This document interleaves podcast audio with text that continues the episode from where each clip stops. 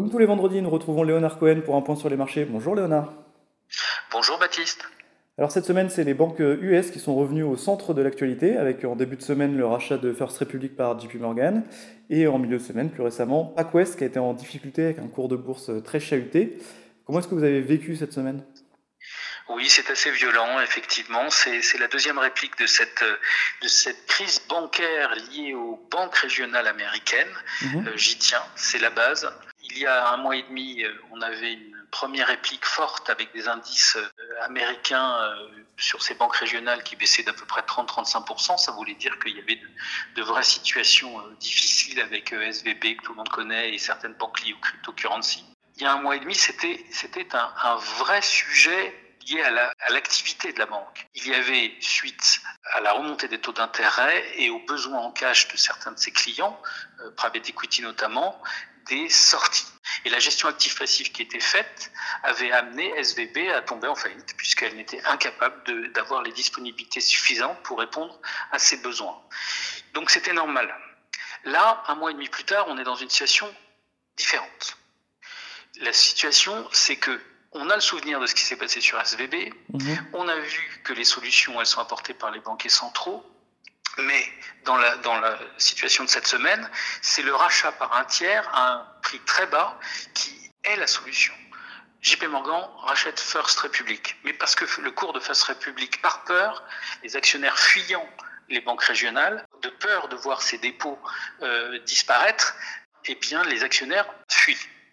Et dans ce cadre-là, vous avez un chevalier blanc qui apparaît et qui rachète au plus bas.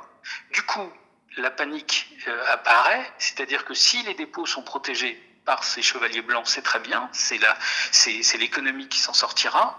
Mais si les actionnaires perdent des 80-90% en une nuit avec un chevalier blanc qui rachète au plus bas, alors qu'il n'y a pas de sortie évidente, enfin, officielle de la part des clients, ils ne veulent pas se faire, entre guillemets, spolier.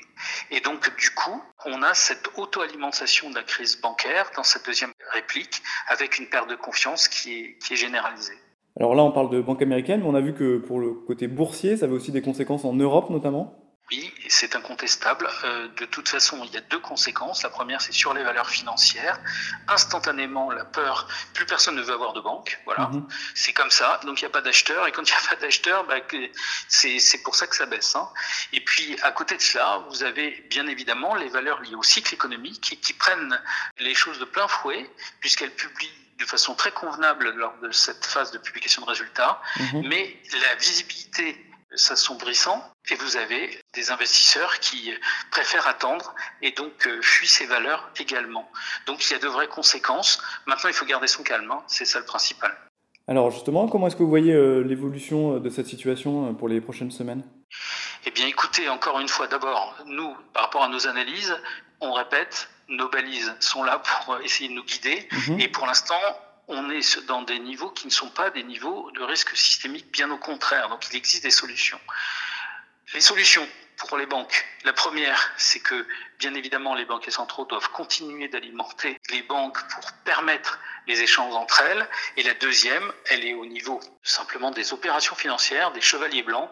Eh bien, il faut qu'ils montrent que les cours qui ont été atteints n'expriment plus la réalité cette auto-alimentation financière maintenant de, de, cette, de la crise, ils doivent montrer qu'elle ne correspond plus à rien et qu'il n'y a pas de sortie aussi importante de la part des clients et donc que les, que les valorisations de rachat, de soutien, doivent être euh, à des niveaux euh, corrects et ça permettra de revenir, euh, enfin de retrouver un peu de calme sur les marchés. Merci beaucoup Léonard pour ce point sur les marchés. Merci, bonne semaine.